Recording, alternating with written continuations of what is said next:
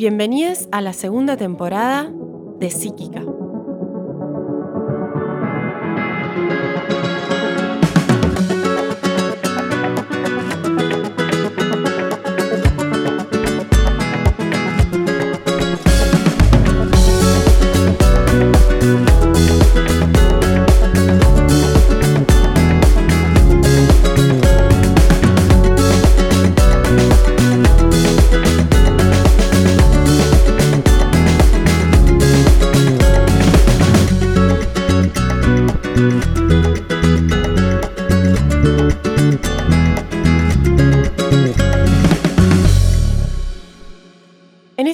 Charlamos con Juan Manuel Giordano. Que lo disfruten. Hola Juan, ¿cómo estás? Bienvenido, gracias por, por estar acá hoy charlando conmigo. ¿Cómo andás, Eva? ¿Qué contás? Placer de, de- de estar conversando con vos, así que nada, eh, gracias por la invitación y nada, aprovechemos y conversemos de la vida un poquito. Sí, sí, gracias, gracias a vos por estar acá. Bueno, en principio me gustaría que nos compartas cómo fue y cómo es para vos ser canalizador, ser medium y, bueno, también la experiencia de cómo fue compartir o cómo es compartir la técnica que compartís, ¿no? Eh, mira, en lo personal, yo siempre, la gente habla mucho de lo, de lo maravilloso que ve la experiencia, de lo, a veces de lo impactante que ve la experiencia. Uno cuando está metido en el baile no se da cuenta, pero cuando se pone como observador de lo que el otro te está diciendo, de lo que está viendo, te decís, "Uh, guarda, que cuánto, cuánto ha crecido esto, qué impacto tiene, o cuando ves, te ya estás en la rutina, no lo ves, pero cuando te ves de golpe que también estás en otros países, sé yo, dentro de la pirámide, en Keops, metido haciendo con la gente acostada en el piso una meditación, o estás de golpe en México, de golpe estás en Río Janeiro, en Copacabana, haciendo toda una sesión con 100 personas, digamos, eh, cuando tenés esa observación, vos te subís al balconcito y, te mirás, decís, pucha, qué, qué, qué, qué, qué, loco todo esto. Yo no digo que impresionante, siempre digo qué loco, cómo, cómo la vida de uno, eh, mi vida, eh, mudó, pero 600 grados, digamos, es algo muy, muy extraño, porque uno dice qué, cosas fueron, y, creo que, que el punto mm, el, el punto más importante al margen de lo que uno está viviendo y de lo que está haciendo, yo creo que el, primer eje fue eh, permitir que eso se dé. Yo siempre digo que si uno habilita que la puerta se abra eh, y, permite que las cosas ocurran, eh, pasan cosas maravillosas. Y después acompañar eso. Yo creo que, si tuviera que hablar sobre, sobre mí, el- si hay algo que, me gusta, fue eso, fue permitir que esa puerta se abra y que la experiencia se dé con todo lo que eso implicaba. Porque mm, en general cuando uno, habla sobre, vos hablaste recién la canalización, la mediunidad, primero que hay un punto importante que es la aceptación de un proceso. ¿sí? Yo en general mi primera respuesta frente a ese proceso fue el rechazo. Yo dije, yo esta locura no la quiero, yo quiero eh, vivir una vida normal. Normal era parecida al promedio, muy común, ¿entendés? Y dije, yo, yo no, la gente dice qué lindo todo esto, y para mí no era lindo, para mí era como medio un calvario, y, y- a mí me llevó como siete años esa ida y vuelta, ida y vuelta, de, de poder permitir que eso se dé. Eh, fue, un- combate bastante grande, hasta que forzadamente se- el combate me dijo, no, no, vos tenés que seguir por acá, no hay otro plan B. Y, y yo creo que cuando el camino, exactamente, el Dharma, es eso, vos tenés que ir por ahí. Y, y cuando aceptás y, te redimís a eso y, y empezás a acompañar, la experiencia empieza a ser literalmente mágica. No sé cómo explicarlo, pero a veces es algo que digita, que, que te organiza las cosas, que las cosas se dan y decís, y, y quisiera ir a, no sé, el Congo a hacer, el Congo te llama, te empieza a organizar, no sé qué, no sé qué, no sé qué, cuando te cuenta 200 personas en el Congo, ¿viste? ¿y esto cómo se gestionó? Bueno, creo que es esto, es cuando realmente, digo yo, el alma se une al universo, realmente vibra en consonancia con algo mucho más amplio, eh, que no sabes de dónde viene, tal vez yo siempre digo esto, esto es más viejo, ¿sí? uno termina siendo un alma vieja que ya sabe hacer esto y, tenía, y ya estaba preparada para esto y solamente tenía que eh, superar a ese Juan inseguro o, aferrado a esta vida y decir, bueno, nada, ahora tenés que hacer esto también y aceptar que en para esto. Y esto pasa a ser más importante porque esto que si vos lo haces y te animás, eh, vas a ayudar a mucha gente, ¿viste? Como que eh, el, alma ya tiene viene con una obligación. Yo siempre digo, hay gente que viene con libre albedrío y hay gente que no viene con libre albedrío. Bueno, yo creo que soy un sujeto que no tengo un, libre albedrío. Tenía una obligación. Eh, y bueno, dentro de eso empecé a construir esa obligación. Primer punto, aceptarla. Como, como el tema de la pandemia. Y mira, podés agarrarte la cabeza contra las paredes, pero eh, tenés que aceptar hay una pandemia, entonces tenemos que quedarnos quietitos, tenemos que, viste, te guste o no, la creas o no, no importa, va más allá, es acepto la situación. ¿Viste? Cuando a veces hablas con alguien que tiene una enfermedad, bueno, lo primero que que hacer es aceptar que tengo una enfermedad, si no, no voy a poder ayudar. Como decía un lama, si uno es tonto y quiere cambiar, lo primero que tiene que hacer es reconocer que es tonto. Yo siempre digo, es, es como un proceso, cuando hablo del proceso, digo, es como un proceso, es como la salida del closet, es como una cosa así si no aceptabas a seguir peleando, digamos, es, como que, en realidad eh, ahí es donde viene eh, tu, trabajo sobre esa, esa moral, yo creo que de alguna forma impuesta que traemos todos, qué sé yo, yo soy de una familia católica, ta, ta, ta, ta. Entonces, obviamente hay algo que, que pasa a ser conflictivo, porque si hay algo en, en mi camino, me hizo revisar miles de cosas y de normas y de creencias y de todo entró en tela de juicio. Entonces, creo que entras en un camino de, literal autoconocimiento. ¿Quién, ¿Quién es Juan Manuel? Al margen del trabajo, de la experiencia, de lo que pasa en las sesiones, e, es, atrás de eso, no te debe pasar a vos, atrás de Eva hay, hay una historia muy profunda que parte la puede contar y es muy bonita, pero aparte atrás hay algo que ha vivido.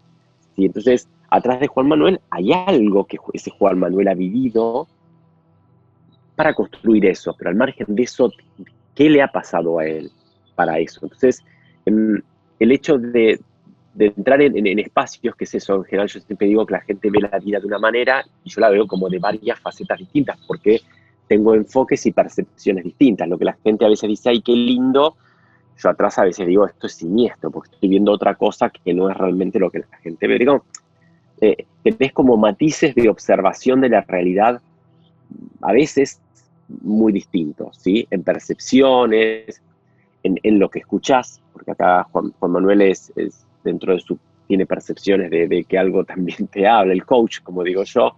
Entonces, las visiones que a veces tenés difieren un poco y eso a vos también te obliga a generar cierta sabiduría de cómo aprender a comportarte frente a un entorno social, en qué digo, que no, cómo me muevo, cómo... Eh, porque tu percepción ha cambiado. Entonces, no solamente es la experiencia de canalización, mediunidad, eh, sanación, Human Vortex también, no importa el, título, sino es toda la revolución que ese sujeto ha tenido por un montón de implicaciones, vidas pasadas, eh, algo que tenía que hacer, ¿sí? el, famoso mandato, ¿sí? acá, eh, como digo yo, el Dharma, el vino acá, todo pasa por, por, por el filtro, sí. Sí, a mí me pasó puntualmente que, bueno, mi vida cambió también radicalmente, como, como vos decías anteriormente, al rendirme, ¿no? Al, conectar con, el camino del espíritu, que es un poco ese encuentro con, el dar, lo que uno vino a dar, y, eso también transforma la experiencia, la propia experiencia.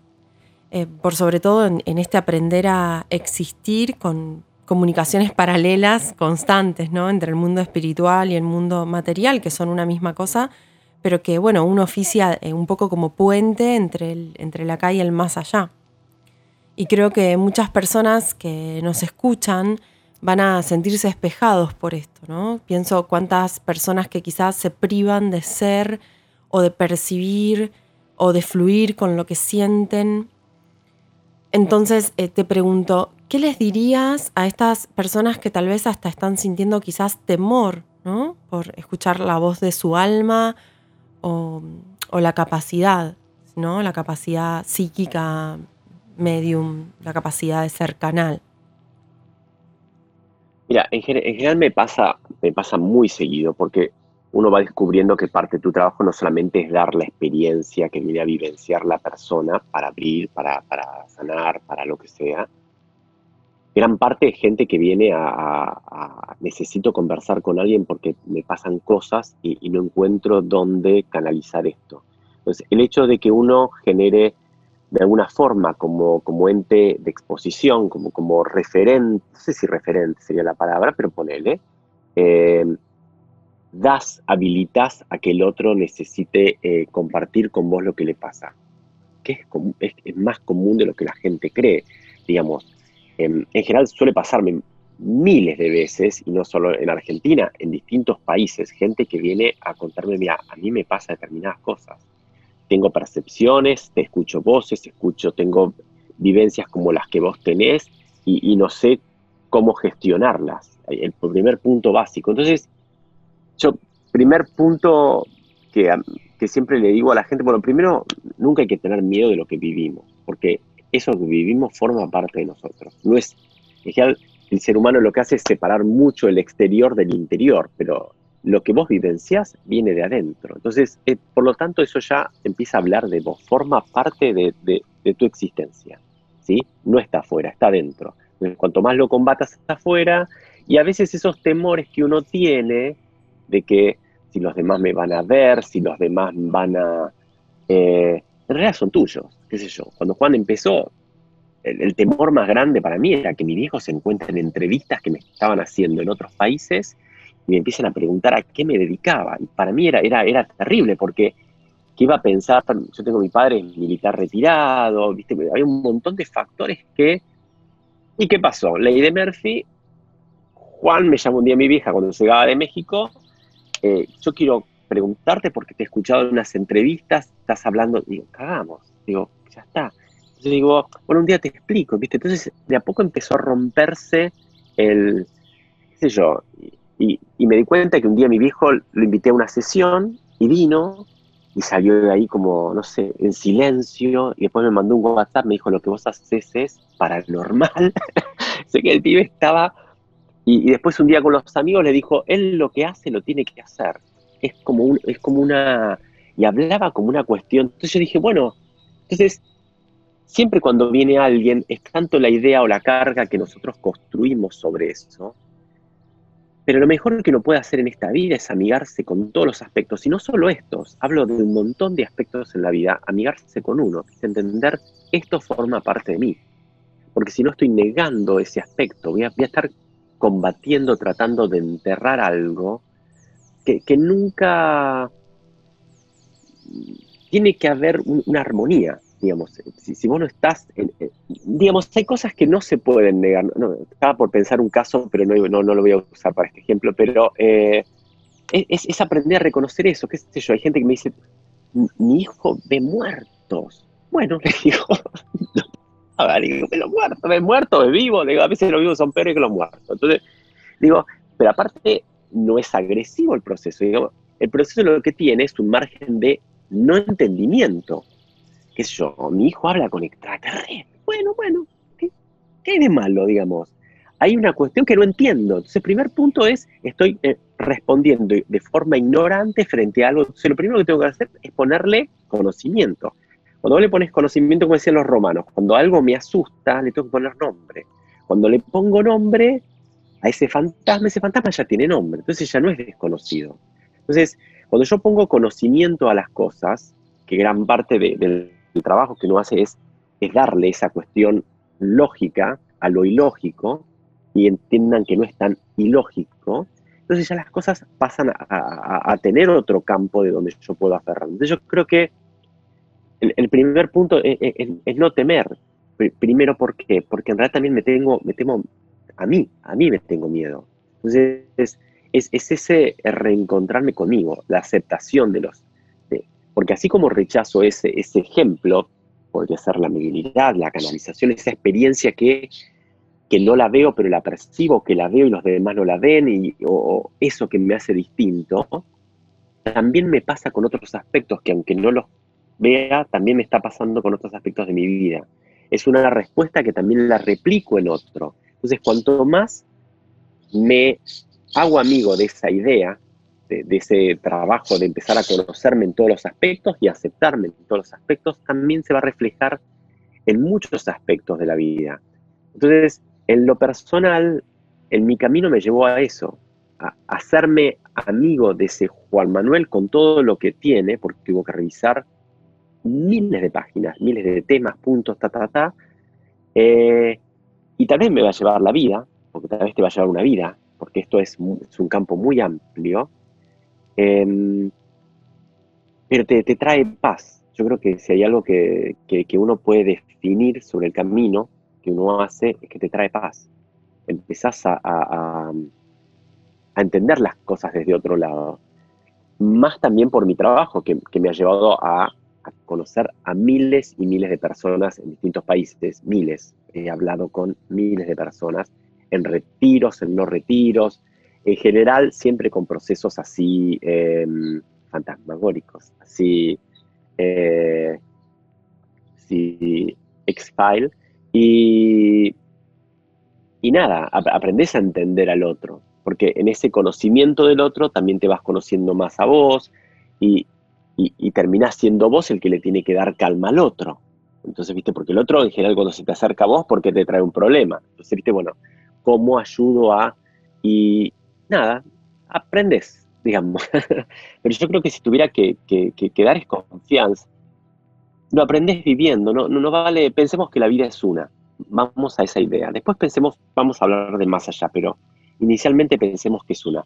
Si no la vivo, si no dejo ese capítulo eh, en calma y en armonía conmigo, me voy a morir con ese conflicto de algo que no resolví. Entonces, si aparece, creo que es muy importante mirarlo. Entonces, creo que yo, que Juan Manuel cuando le pasó, lo loable es que lo miró. Bueno, y avanzó. Eso lo miró y lo observó y, y, se, y le prestó atención. Sí. ¿Y cómo nombrarías a eso que miraste? Mira, fue, fue, muy loco porque mis descubrimientos pasaron desde primero cuestiones muy, como digo yo, muy bíblicas, porque lo que yo empecé, mi experiencia fue muy extraña, como se fue liberando.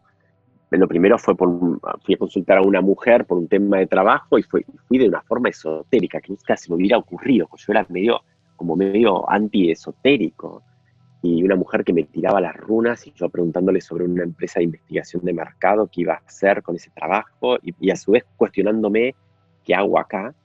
Eh, y eso me hizo ¡pum! Y de ahí eh, me marcó algo, me dijo, vos tenés que fijarte sobre algo que llaman los niños índigos, porque vos tenés esto y vas a hacer cosas, no sé qué. Yo dije, esta mina está loca, pero a su vez dije, pero, pero algo razón tiene, porque yo hacía cosas extrañas, digo, bueno, y tenía percepciones raras. Y de ahí me abrió un campo de, muy loco, porque empecé a conocer, es como que abrir esa puertita sincronizó un montón de puertitas más.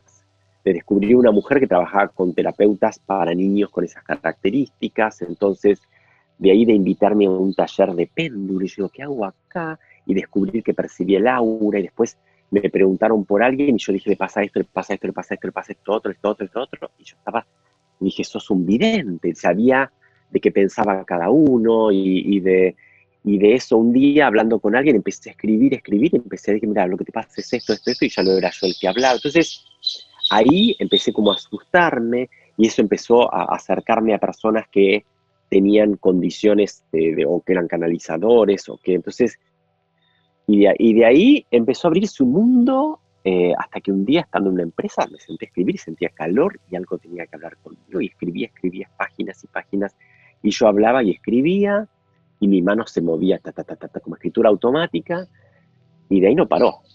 De ahí no paró, después ya escuchaba una voz que me hablaba y después dijo te voy a enseñar a hablar y así terminé acá.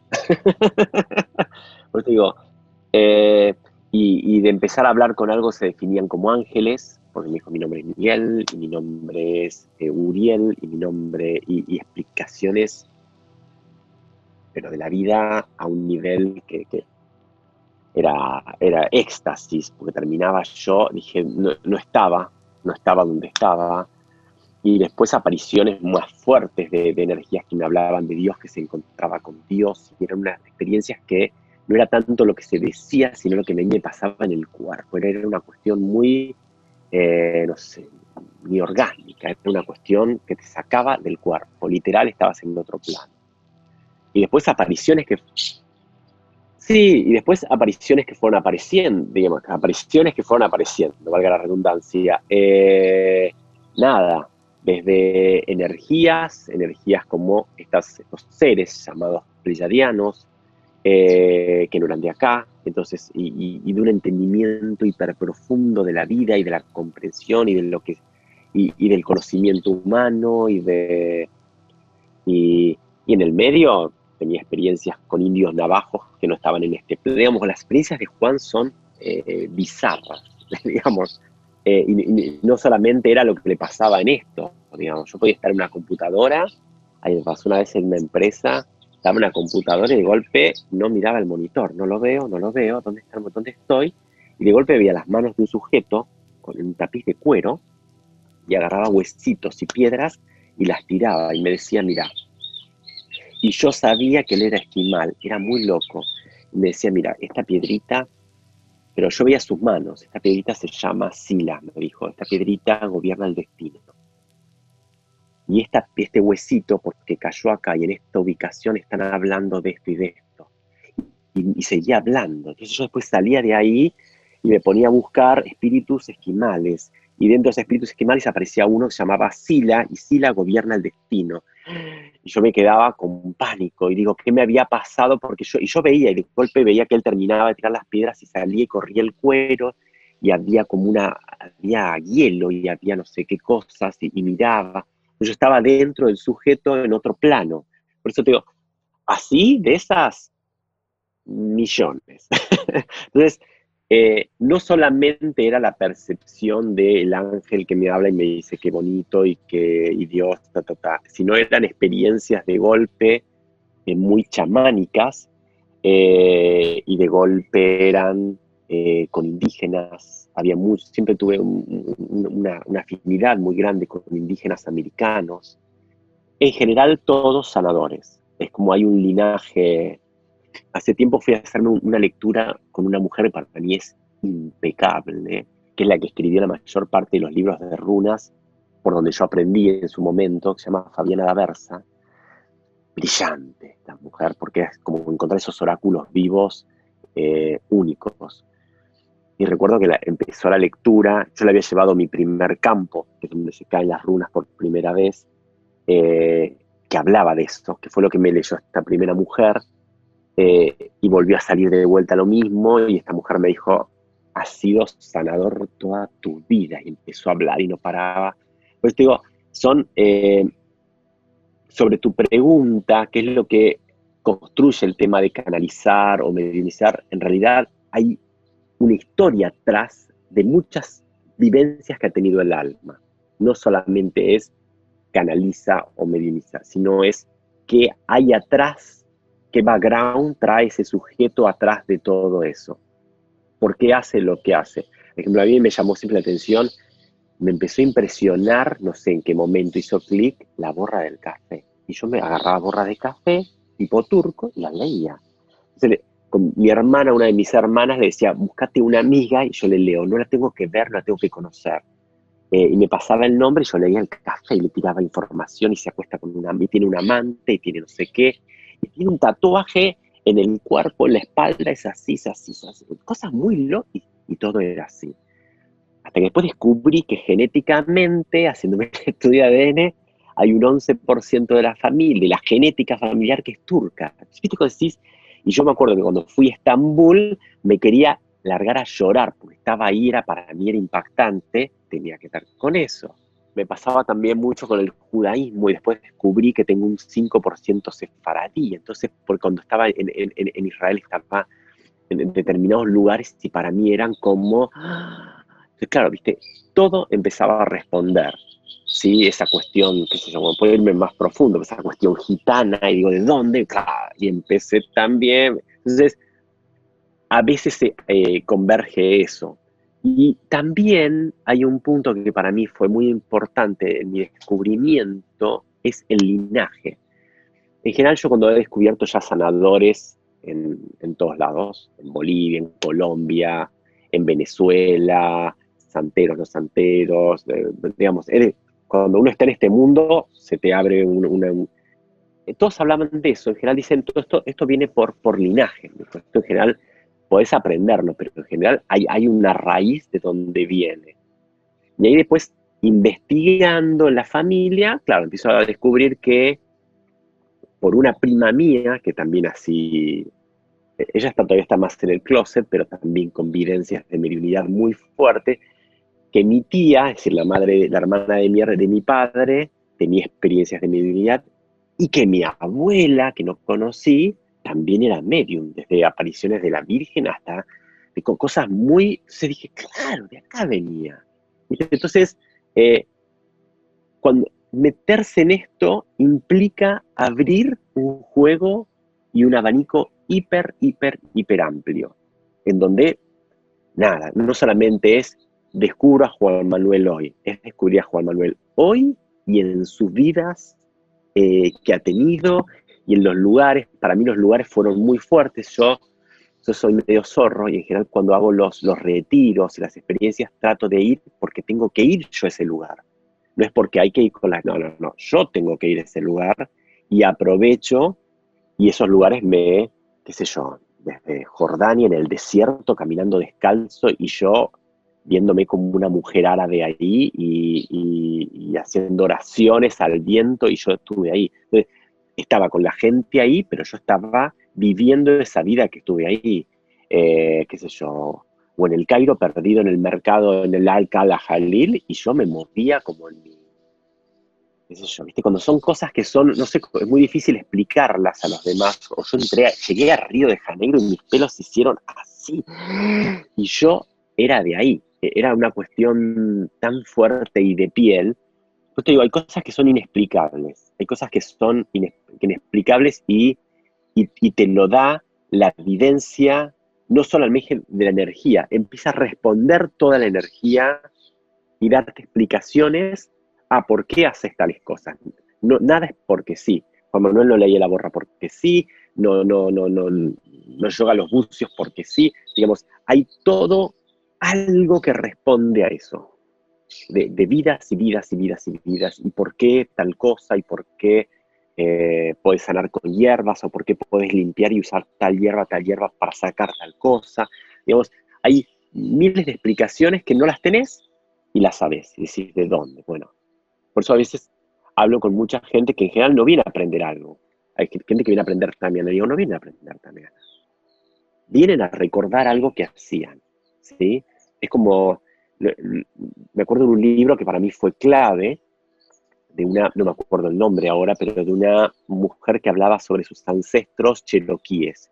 Ella es de origen cherokee, eh, los cheroquíes se llaman el pueblo Salají, y ella dice, bueno, voy a hacer el relato de mis abuelos, de mis abuelos, de mis abuelos, de mis abuelos. Dice, mis abuelos, mis abuelos decían, nosotros venimos de las siete cabritas, que son las Pleiades. Dicen, la historia es otra, nosotros venimos de las estrellas para venir acá. Entonces lo que hacemos es traer el legado que trajimos. entonces sabemos curar con, los cristales de cuarzo. ¿Por qué? Porque son los abuelos piedra. Entonces digo, claro, y eso me dio entendimiento a un montón de cosas que yo enseñaba. ¿Y por qué las enseñaba? ¿Y por qué las visiones con los indígenas? ¿Y por qué, digamos, porque es tu conexión antigua de algo que has hecho, como dijo esta, esta, esta que lee las runas, eh, ha sido sanador durante vidas y vidas y vidas y vidas y vidas.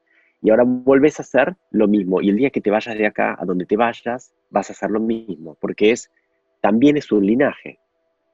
Donde vos no estás, no, no hay mucho, volvimos a esto del libre albedrío. No hay mucho libre albedrío. Es como tú, tu huella que Dios, el universo, espera que, te expreses así, porque estás para eso. Es, como algo muy, que no es solo esta vida. Entonces, cuanto más consciente logres ser en esta vida, mayor profundidad vas a tener para la vida que vas a vivir y las que vas a vivir, porque le estás ayudando al alma que siga avanzando en esa profundidad de encuentro de ese Dios que se encuentra con Dios. Es como volver a la fuente. Entonces, parte de tu camino es volver a, ese, a esa e, esencia única que no tiene nombre.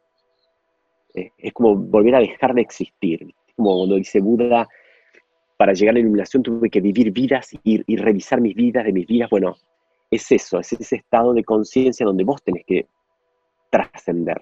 No solamente es esto, hoy jugamos este rol, pero parte del rol es el camino que está haciendo el alma para, para nada, despertar, si quisiéramos ponerle un nombre trillado. Sí, por ahí. Hmm. Totalmente. Así lo creo. Juan, y otra pregunta que, tenía ganas de hacerte es, desde tu lugar de canalizador, ¿no? Eh, y desde este lugar tal vez, o desde esta voz que puede nombrar a veces las experiencias, digo, ¿qué pensás o qué opinás o cómo ves o percibís eh, después de haber vivido un año como fue el año anterior, que fue el 2020? Em, ¿Cómo percibís este 2021, este, este año ¿no? que, estamos transitando? Mira, no, no, no, tanto por el, 2021 o, lo que, o, el año que pasamos o por lo que estamos experimentando eh, a nivel humanidad, sino para mí hay algo que, pasa hace mucho tiempo. Y, te hablo, a hablar desde mi trabajo y de lo que fui entendiendo y las visiones que he visto. Eh, yo creo que si, tuviéramos que analizar a la, humanidad hoy, hay, una pata de la mesa que, está totalmente fracturada, que le, voy a llamar espiritualidad. ¿sí? Es lo que te da conciencia, es lo que te da... Eh, que antiguamente eh, era más fuerte. ¿sí? Si vos agarrabas una tribu indígena, tenían un chamán. El chamán era importantísimo, un curandero, un hombre de medicina, alguien que guiaba, que conectaba con los espíritus, a pesar de que todos en la tribu se conectaban. Pero él terminaba siendo el eje. Como, viste, como las tribus, tengo amigas de, origen mapuche y, que conocen machis, y conozco machis también en, Chile, y, cuando la machi hablaba, la machi hablaba, y, todos había que, porque era la que se conectaba con el espíritu. Y fueron tradiciones que antiguamente fue lo primero que se borró del mapa, ¿sí? Digamos, asociándolas por cosas raras, qué sé yo, son brujas o son asociadas con el demonio, digamos, había un montón de, había que volar eso rápido del mapa para dar una idea de conciencia que es esto por donde vamos a seguir como camino espiritual. Pero siempre digo, yo digo, el, éxito lo marca el tiempo, ¿sí? Las cosas son exitosas no ahora, sino en el tiempo, veamos cómo funcionan. Entonces, Hoy, siglo XXI, vemos que hay una humanidad a veces que, no sabe para dónde cornos va, en donde pasan cosas y entra en crisis. No sé si hubiera sido una crisis antes, pero hoy entra en crisis porque no hay conexión y no sabe de dónde aferrarse. Y de dónde se aferra, también está en crisis, porque está totalmente, digamos, la estructura que te, que te habla el espíritu está totalmente fracturada, digamos, ahí empiezan a salir trapitos sucios, hay un montón de cosas que decís, eh, y hasta la construcción de esa estructura, estoy siendo muy político al hablar, la construcción de esa estructura también tiene muchos trapitos sucios metidos ahí. Eh, y se construyó también desde el sufrimiento y desde la... Entonces, no desde una palabra que aboga, pero lo que hiciste es otra cosa a lo que hablar, digamos. Hay como una dicotomía ahí de, del dicho al hecho, hay un largo trecho ahí. Totalmente. Entonces, eh, pero la naturaleza, cuando aparece toda esta gente que, me voy encontrando en el camino, que sana, y algunos no lo están haciendo, y le digo, pero puta, tenés esa capacidad, ¿por qué no, no, no haces eso? Mira, me acuerdo una vez, yo voy, voy por las ramas, pero después vengo. Estando en Chile, en un retiro, se me acerca, siempre, siempre me acerca gente que, con capacidades impresionantes, y me traen a una doctora, me dijo, mira, quiero hablar con vos. Aparte en el retiro, bueno, le hago un espacio y hablo con, eh, con ella. Entonces me trae una doctora que viene con unas muletas que había estado. Y yo la miro y digo, ah, estás hecha mierda. Yo soy francés directo. Estás hecha mierda. Me dice, bueno, no, te quiero contar de mí. Eh, me dijo, porque yo antes, hoy soy doctora ya, pero estoy así muy, muy debilitada. Me dijo, pero hace muchos años atrás, muchos, cuando yo era más joven, la gente venía a verme. Tengo que mis abuelos han sido machis, han sido curanderas. Entonces, venía la gente a verme y yo solamente agarraba las manos y les decía cosas. Y decía cosas que veía, cosas que pasaban y ayudaba a mucha gente. Hasta un día dije, tengo que dejar de hacer esto y me voy a dedicar a la medicina. Ahí, vino el error. Me dijo, y hoy estoy así. Me dijo, ¿qué tengo que hacer? Y tenés que volver a agarrar las manos, ya que te retiraste de la medicina y tenés que volver a hacer eso. Entonces, ahí entendí que ella dejó por algo, había un prejuicio muy grande a lo que ella traía, pero esa gente que antiguamente se la llamaba sanadores, se la llamaba eh, curanderos, se los llamó brujos, se los llamó... Eh, y, hablo, y hablo desde este lugar porque tu pregunta la voy a llevar a mi campo, que en realidad es a lo que yo me dedico. Esa gente tenía, tenía dones, tenía un cap no, no dones, vamos a hablar de capacidades, que todos tienen, pero las tenían como más desarrolladas. todos, todos pueden jugar al tenis, pero hay un Roger Federer, bueno, tiene más capacidad de eso. ¿Pero por qué tiene? Porque él tiene un, él tiene un, rol, si tiene más capacidad, tiene un rol. Tiene, ya él no, él, no es juego bien, él tiene una responsabilidad en lo que él hace. ¿sí? Todos pueden percibir de alguna forma a los muertos, pero Eva tiene una capacidad, entonces Eva tiene una responsabilidad. Entonces, esa responsabilidad sirve para ayudar a la comunidad a algo. ¿Qué es ese algo? Entrar de vuelta en armonía con todo con los espíritus, con, la naturaleza, con lo que nos rodea en la vida, con lo que está más allá de la vida. Todo tiene que tener un orden. Y, yo me acuerdo una vez un médico chino que me dijo, la, medicina, las hierbas, la, buena medicina está en el mismo lugar donde surge la enfermedad. Entonces, todos estos sujetos son parte del orden natural de este ecosistema llamado humanidad. Entonces, cuando vos sacás a esos sujetos de juego, quieras o no, empieza a generarse un desorden en el ecosistema, porque eso tenía una función. Es como que yo matemos a todas las abejas. Ay, qué horror, porque me cagan la miel. Que claro, pero las abejas ayudan a la polinización, por lo tanto, se ayudan a que los árboles florezcan, ayudan a ta, ta, ta, ta, ta, ta, ta. Tienen una función, no las podés matar esto es lo mismo. Hay un orden perfecto, todo funciona perfectamente. Me acuerdo de un libro de Chopra que decía, en realidad los problemas ocurren cuando nosotros intervenimos, si no todo estaría en perfecto orden. Las cosas tienen que pasar cuando tienen que pasar. entonces, acá, en, esa eh, mala reinterpretación de lo que debería ser el orden natural de las cosas, se generó un desorden. Entonces, hoy nos encontramos en una cuestión bastante crítica. Hay una falta de conexión con el espíritu. Digo, yo me acuerdo que una persona me preguntó y me dijo, ¿qué va a pasar después de la pandemia?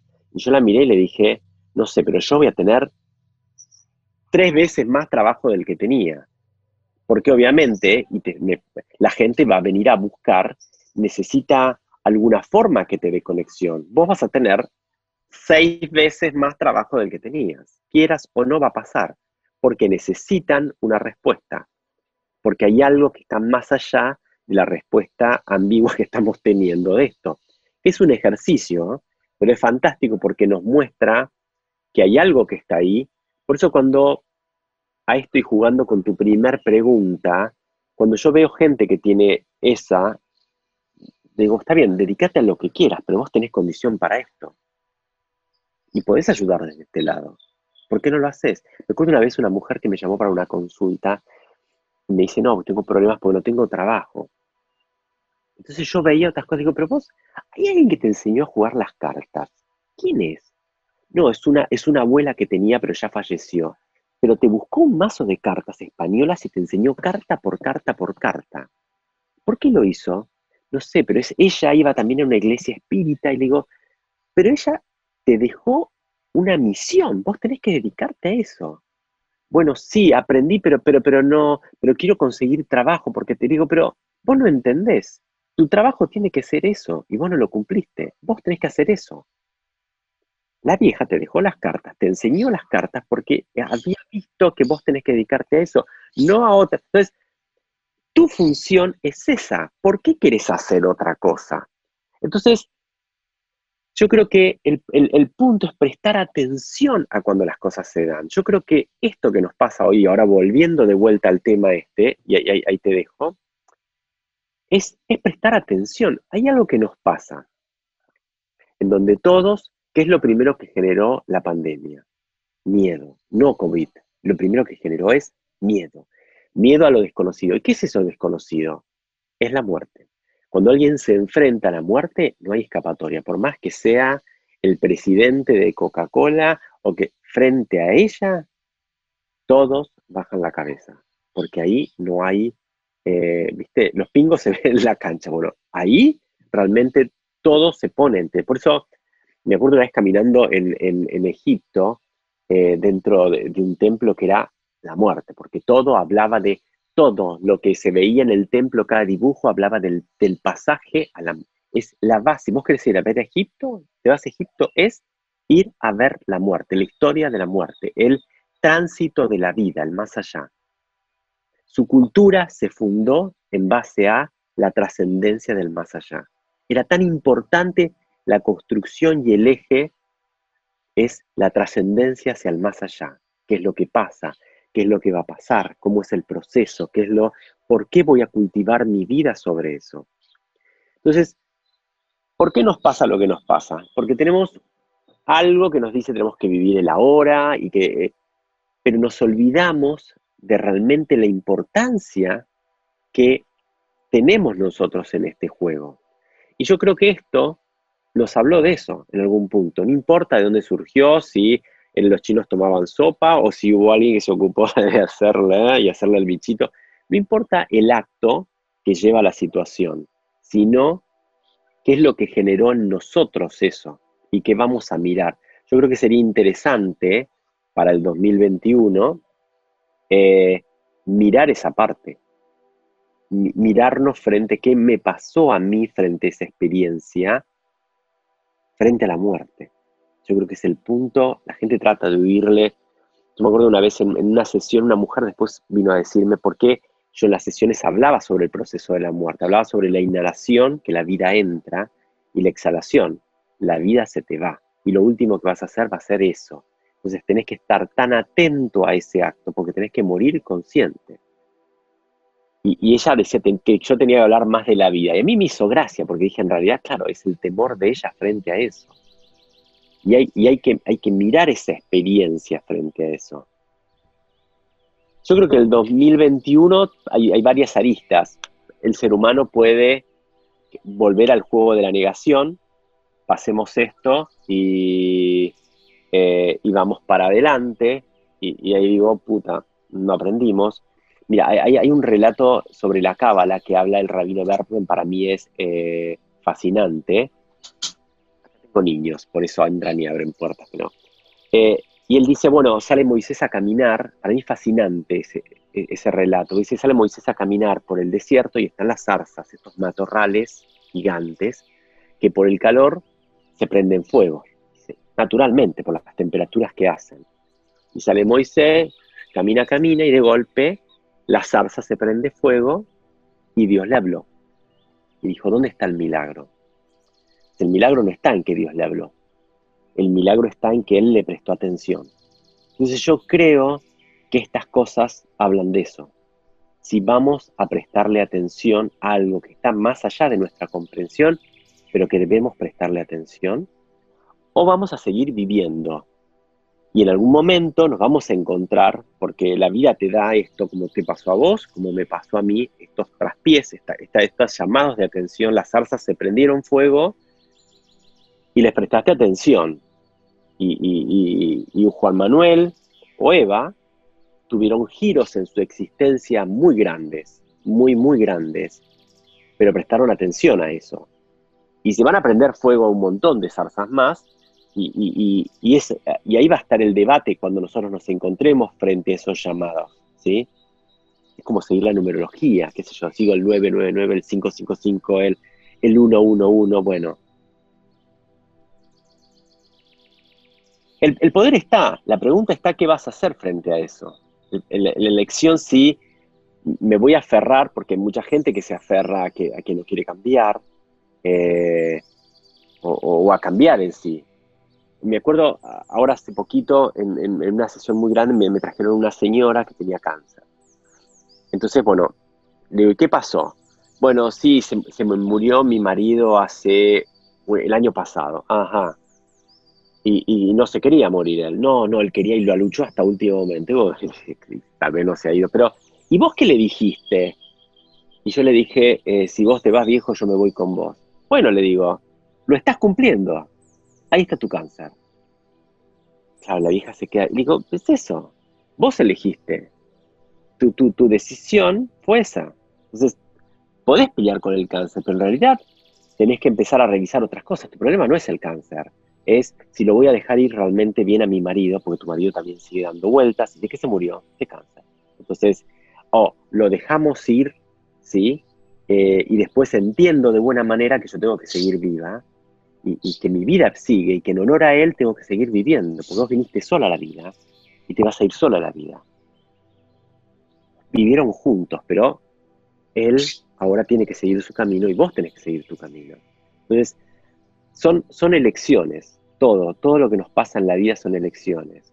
Yo creo que el, lo, digamos, un, punto importante es aprender a, tratar de, no paralizarnos. ¿sí? Yo creo que, a veces, bueno, nada, yo, tomo siempre mucho ese ejemplo de que en, realidad la confianza no, no, viene al principio, hay que animarse. Eh, hay, siempre algún saltito de fe tenés que dar y ver qué pasa. ¿sí? Después vemos qué pasa, lo arreglamos. Eh, y, más como argentino, ¿viste? Bueno, la resolvemos en el camino. Bueno, a veces hay que resolverlo en el camino, pero, pero paralizarse por miedo no. Entonces creo que si hay algo que, debería ser válido a, lo que vivimos, esta experiencia de humanidad, lo cual es un llamado de atención de la hostia, no es el virus, la bacteria, si van a dar la, la, la, la pichicata o no, es irrelevante, es esto nos pasó a todos como humanidad. ¿Qué sacamos de esto? ¿Nos gusta el sistema que tenemos? ¿Estamos contentos? ¿Nos parece viable, confiable? ¿O porque acá pasó de todo, pasó gente que se quedó sin trabajo, gente que perdió familia y no pudo hacer eh, temores, eh, nos gestionaron en base al miedo, ¿viste? Hay miles de, cosas para sacar que, decir, nos gusta esto. Hmm. Qué buena pregunta. Y por último, te quería preguntar, ¿cómo es para vos eh, anclar la energía espiritual en la materia en, tu técnica, desde tu técnica en sí? ¿Cómo, ¿Cómo es para vos compartir lo que compartís, trayendo esa experiencia espiritual al, plano material o esa experiencia eh, del ser al, aquí y a la hora, ¿no? A, esto, a esta forma. Eh, digamos, como mi forma de trabajo lleva al sujeto en algún punto a entrar en determinados estados, y son en general estados alterados de conciencia, que es lo que genera a partir del sonido, a partir del contacto, a partir del acercamiento por la vibración que el canal está emitiendo, y sin mucha lógica porque no hay palabras, no es que yo le digo, mira, tenés que hacer esto, no, no, silencio, yo hablo poco. Eh, trato que la experiencia lo despierte. En general, soy de la idea de que cuando uno se acerca a la experiencia, la experiencia te, te, inunda y te, abre algo que está en vos, ¿sí? en tu genética. Y eso es lo que hace recordar.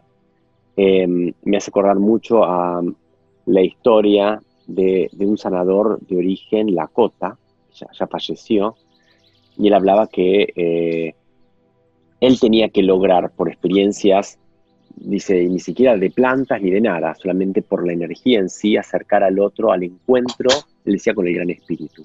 Y, la experiencia lo despertaba.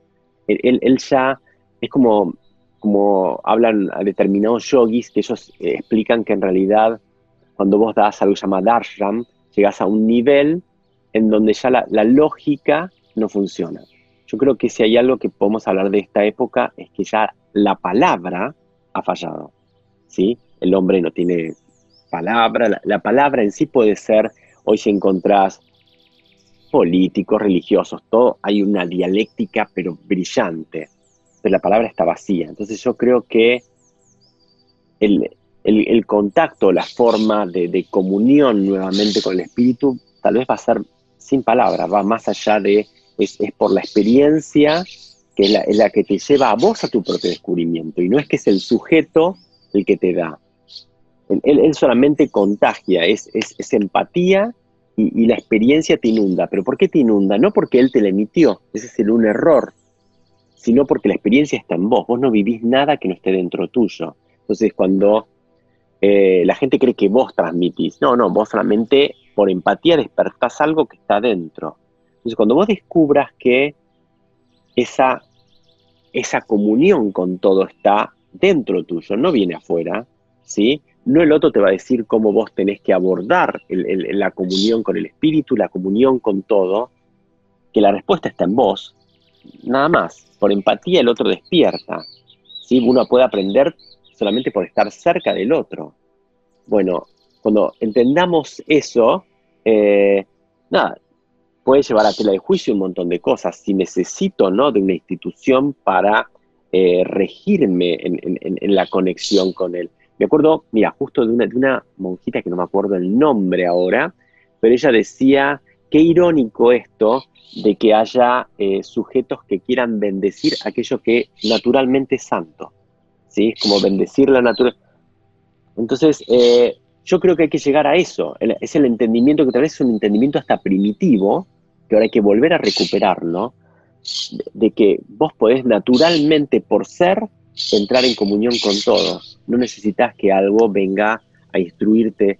Entonces yo creo que el, mundo va a llegar a eso. Tiene que llegar a esa va a pasar por un montón de cosas, porque debe llegar a un montón de quiebres, fracturas, y pero tiene que volver de vuelta a entrar en comunión con eso. Eso. Agradecida, Juan. Muy agradecida de poder escucharte y poder charlar contigo hoy. Placer, charlar contigo. Bien, Juan, y por último, ¿quisieras compartirnos dónde pueden contactarte, dónde pueden encontrarte en, tus redes? A ver, mira, bueno, está, está mi página, pero no dice mucho. está todo como medio. Pueden entrar en juanmanuelgiordano.com eh, y de ahí tenés, tenés el Instagram, el Facebook, pero em, no hay mucha información. es como que Juan Manuel no dio mucha información. Eh, sobre Tameana, que vos hablaste en un momento, no hay una página oficial. En general hay gente que enseña. Yo traté de cuando enseñé esa, esa forma de enseñanza no armar una estructura, soltarla y que, que crezca solo. Y bueno, pasó. Hoy hay mucha gente en todo el mundo que enseña, eh, pero no hay nada oficial. Em, yo en general trato de enseñar menos, doy cada tanto un seminario, pero me voy como alejando de esa parte, porque también Juan Manuel tiene su proceso. Pero como página pueden entrar en juanmanuelgiordano.com eh, y ahí si quieren escriben, ahí Connie les contesta y los va guiando cuando se hacen retiros. Ahora estoy haciendo más que todo en Argentina, retiros y empecé de vuelta con sesiones, ya que se está, no digo normalizando, pero de a poquito con cupos más chicos. Y, el exterior por el momento estamos en, en veda, hasta que se ordene un poquito, pero bueno, una vez que se ordene, volvemos de vuelta a, la agenda internacional. Sí. Pero bueno, ha sido un placer conversar contigo, te agradezco un montón esto de, conocernos y, nada, nada, un placer.